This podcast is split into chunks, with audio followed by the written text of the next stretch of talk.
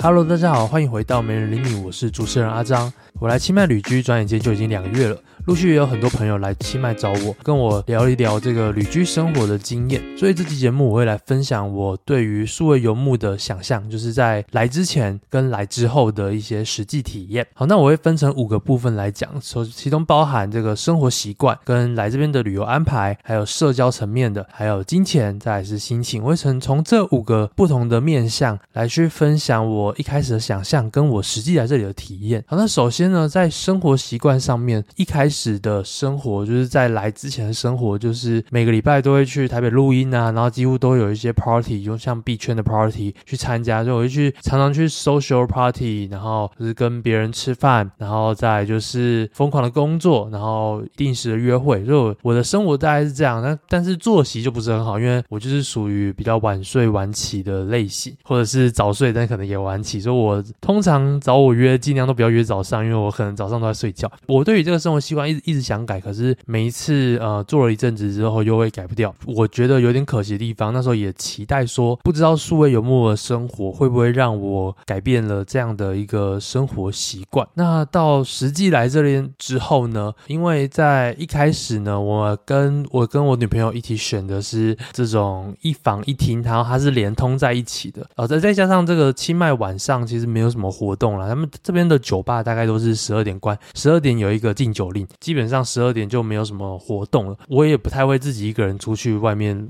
玩什么的，因为反正也没什么东西。我那时候跟他这样子去住，因为他比较早睡，那也因为我们两个是同一间房，我如果在工作的话，可能会吵到他，所以我就会跟他一起早睡。第一个月的时候，我觉得都算是蛮蛮好的，就是早睡早起，就可能十二点一点那边就会睡觉，那可能大概九点十点就会起来，然后悠哉的吃个早午餐。可是到了第二个月的住宿呢，因为现在就变成说是一样是一房一厅，可是中间这个房间是有隔开来，那有隔开来，我不会影响到他睡觉的话。我就会开始想要在半夜做一些自己的事啊，不管是呃学东西啊，或者是有时候是休息看影片啊，或者是工作，就变成说不知不觉我的第二个月又回归跟台湾一样的，就是半夜可能比较不睡觉。至于其他的部分，我觉得像在出游上面来说的话，我一开始的想象也是说，呃，来这边我可能的这个生活作息会是早上起来工作，然后我下午晚上出去玩，或者是我早上先工作，然后下午再去咖啡厅边休息边工作，然后晚上出去玩，或者是什么，比如说一三五，然后出去玩，二四六工作。就我原本想象的会是这样子，可是实际上来这里之后，会发现很多不是自己能预期的一些状况。例如说，我今天早上原本预计工作完，我从三点开始要出去玩，结果我要出门的时候，就刚好突然下大雨，然后就下下下到可能五六点，所以就变成说要玩的行程就被卡掉了，或者有时候是呃，我可能在外面玩，比如说我原本要玩到个五六点，然后回来工作，结果玩完之后发现在外面，然后就下大雨，然后就人被困在外面，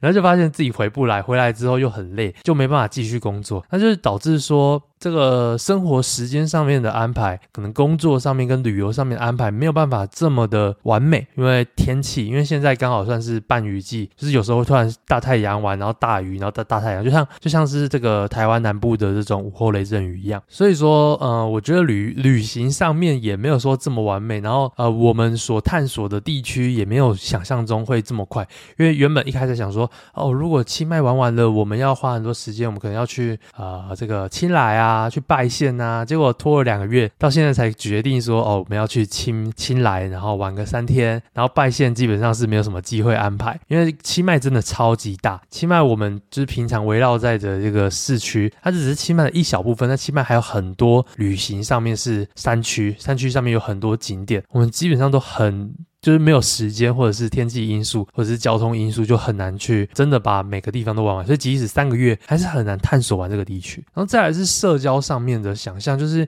原本在台湾呢，我就会去很多币圈聚会。因为有时候币圈聚会，其实我也不是真的去谈什么活动啦，很都是很多厂商有合作厂商邀请我过去，因为有合作嘛，所以我就觉得说，哦，大家过去聊聊天也好啊。对我来说，这社交其实对我来一直都是好像可有可无，就是哦去了不错。就是可以，比如说蹭蹭饭、蹭吃蹭喝，或者是跟朋友聊聊天。可是有时候回来就很累，或者是耽误一整天，或者当时我要从桃园坐高铁到台北这样来回，其实舟车劳顿，然后整个的安排上很长，就是一天这样子就不见了。那到这里呢，呃，我原本以为会基本上没有社交啦，但是没想到社交比我还想象还要多一点点。因为像我女朋友就是一开始在健身房就认识一个这边清迈的华侨，也是台湾人，台湾跟清迈，他就呃一直会带我们去很多活动，比如说带我们去语言交换、打泰拳、射箭等等，我就觉得很棒。然后也还在一个就是不会花很多时间去顾这些的人脉，因为平常也不会一直聊天，那就是偶尔有活动可以一起参加。那我觉得现在社交的状态非常完美，就可能比如说每个礼拜二晚上去参加这个语言交换活动，每个礼拜四晚上去参加桌游活动，然后每个礼拜天晚上去跳个拉丁舞，就大概就花了两三三四个晚上，两三个晚上，然后就可以去保持一些社交，让自己自己不会这么无聊，也不会说呃好像都是情侣之间就是二十四小时黏在一起。这个我相信也很多情侣没办法这样子，呃三百六十五天二十四小时全部黏在一起。这个有时候还是要有出去玩，跟别人社交，多认识一些人，这才是一个正常人类的一个一个生活上的平衡。所以我觉得在社交上面呢，会比我想象中还要更完美一点。对，然后原本想说参加很多什么，比如说币圈的 party、币圈的派对，在清迈认识一些币圈，就发现这里根本没有没有认识是什么币圈的人，也没看到什么活动。好，那再来下一个部分是来到金钱的想象，因为原本就想说泰国是一个物价很低的地方，所以应该不会花多少钱吧，然后就是很省。实际上来这里呢，呃，的确很省，因为我刚好有办了一张这个呃美国版的美国运通，那那时候我的手刷里要三个月要刷五千美金，十五万，大概十五万，然后我发现我好用力刷，好用力刷，我都刷不到，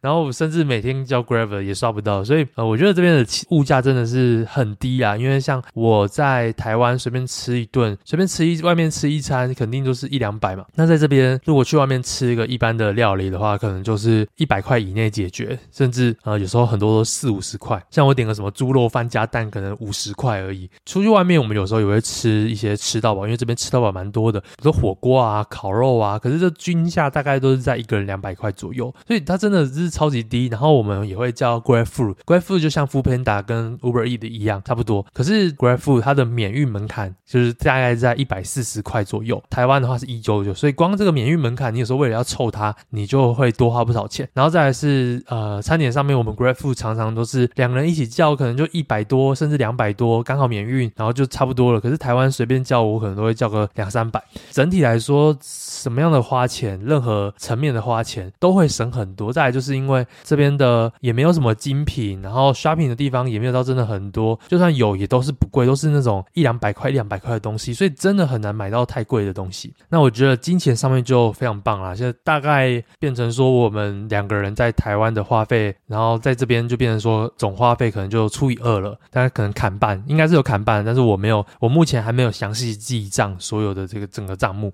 但我觉得整体来说是比台湾还省的。然后最后就是心情上，我一开始觉得说来这边之前那时候就是以为我在前面几集有录过，呃，我有遇到一些低潮期，然后去上了一个心灵课程，后来觉得说哦，我想要做跟另外一半或是跟自己喜欢的人，然后一起去。周游列国啊，去看看世界的不同啊，所以那时候就很期待，很期待出来，然后看能能不能解决那时候有一点忧郁，然后有一点就是每天都有点好像怪怪的，哪里卡卡，对生活比较没有热忱的这种状态。实际上来这边，我觉得还是真真的还不错，因为来这边呢，就很多陌生的人事物。所以我们可以去探索新鲜的东西，就有新刺激。因为当时我说在台湾，就是因为周遭环境都会很熟，所以我就很难说找到一个跟女朋友两个人一起去做一件新鲜的事情。因为那种新鲜的事情会刺激一些多巴胺，会刺激一些两个人之间的感情，那就会有一些不一样、更有趣的体验。当时在台湾就已经没办法做这件事情，但出来之后觉得很棒，就是因为有不同的人事事人事物，所以我有办法去让自己可以随时对。整个生活周遭保持一个很棒的新鲜感。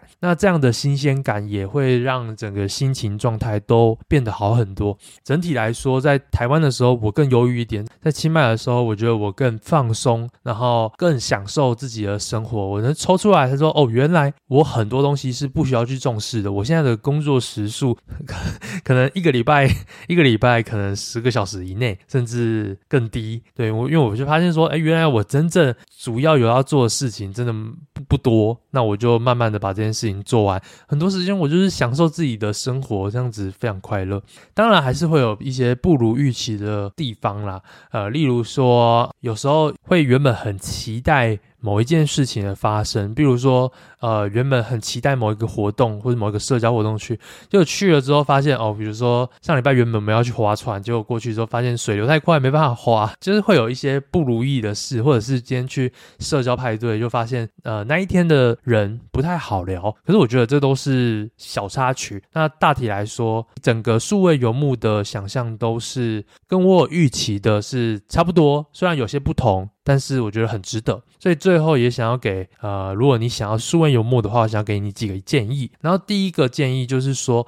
呃，你在这整个过程中呢，不会跟你想象中完全一样，欸，我觉得很难一样。呃，加上你可能一个人、两个人、多个人来。呃，或者是你在你是选择自己的生活圈，或是去 co-working、co-living space 这种地方，也会完全的有不一样的一个生活状态。但是我觉得，如果你想要做这件事情，这绝对不会是一个错误的决定。所，而且你想要尝试的话，你就要趁年轻，因为当你年纪大了，你就发现说，你跟这些比如说社交圈的年轻人，很，因为我们认识，目前认识了很多呃日本人，他们很可能都是也都是二十几岁，所以如果你今天已经三十几岁、四十几岁，你再回来跟这些二十几岁社交圈愿意这样到处跑来跑去的苏维游牧民族去相处的话，就会发现说可能会有一些代沟啦。这是我的经验，就是我在跟某些其他的 digital nomad 聊的时候，他可能是四十几岁，我发现。因为我们两个聊天会有时候聊不起来，还是有一些年纪的隔阂，所以要尝试的话就趁年轻，因为年轻你会有更多的一些社交的伙伴，然后或者认识更多不一样的年轻人。再来呢是，如果说你想出来，就你可能有伴侣不想要，或者是你不想要，另外一半想要，就是两个人沟通上面的一些小建议啦。因为在最早期，我我可能在在三年前就已经有这样想象，当时就跟呃我女朋友这样讲，可是她当时就觉得说在台湾就好。他还没有想要这样子闯荡，所以后来呢，嗯，有时候我就跟他分享说，最近有看到什么样的数位游牧生活啊，以及带他出国多自由行。因为我觉得自由行跟数位游牧有时候是有点类似的，只是时间的长短。如果说今天我会让他在某些地方会意犹未尽的话，那我就可以趁这个时候再跟他说，哎，要不然我们有机会我们去这样的地方生活看看。那当然啦，有一个前提就是你们两个的一些基本条件要符合，比如说你。你们可以在远端工作、远端赚钱、网络赚钱，或者是说你们有一定的一些财务上面可以让你们出去闯荡个一年两年，那当然这也是可以。再来就是说，如果说你们两个都已经谈好可以出去的话，那就快点出去。就最好的时机就是你们决定好，你们就快点先把单程机票先订，然后剩下的再随便慢慢去处理。然后再来就是说，呃，要怎么样去选旅居的地区？因为其实我在地区上面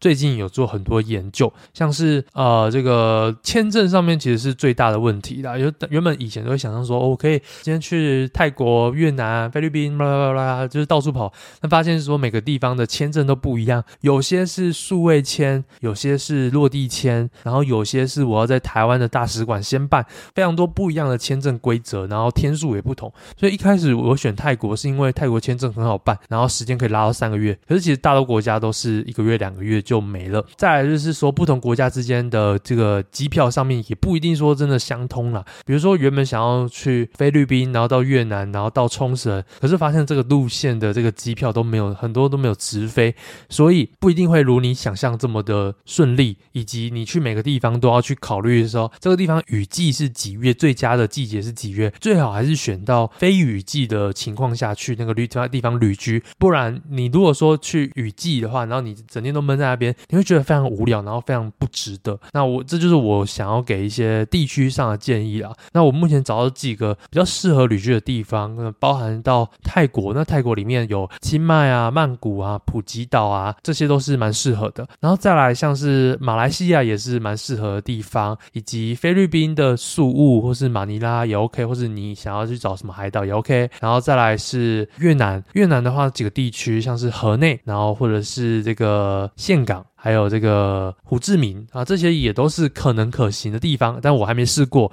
然后像日本的话，也有冲绳啊、东京啊、大阪，就是日本很多地方都可以，就是日本的消费会稍微高一些。那韩国也有人去，所以其实有非常多地方都很适合去旅居。然后最后就是财务上的建议了，可能会想要想想到说，就是自己到底要多少钱才可以做这件事情。是你要先做，就是说确定好你要去的国家，然后调查好这个物价。比如比如说泰国可能一天的人均可能一百五就已经很够了，所以你就是一百五，然后去乘以三十，这样子就是四千五嘛。然后四千五，然后再加上个房租。我现在是以一个人来说啦，一个人来说的话，然后可能再加房租。房租的话有便宜。便宜的可能七八千，那贵一点的话可能一两万。那我先抓个一万五，好，抓个均值一万五。刚刚讲的四千五加一万五，这样大概两万块，再加一些交通，所以你一个月可能两万五、三万就很足够了。那你就看看说你是不是有这样的金钱。那当然也有很很穷的这种方式，比如说每天都吃个三四十块、四五十块的东西，交通就是自己租机车，其实还是最省。然后再来就是住宿，也去选择那种几千块，甚至是到呃 hostel 那种青年旅馆，跟别人一起住的，那种这种你这种你如果是这样的话，就会超级超级省。所以说，就看你有多少钱去决定做什么样的事情。大原则是，如果你的收入可以足够 cover cover 你在台湾的生活，你就可以 cover 东南亚地区的生活，这是没有什么问题。好，那就感谢你今天收听。如果有任何问题的话，都可以在 Apple Podcast 留下五星评论跟你的问题，我会挑选之后再回答你的问题哦。那如果说你对于一些旅居地区的选择上面，呃，有什么问题的话，呃，我之后可能会再录一集，就是我对于各种地区的一些规则调查。那这是因为这也是我接下来要做的功课。好，那有兴趣的话再跟我说。好，那就今天到这里为止，拜拜。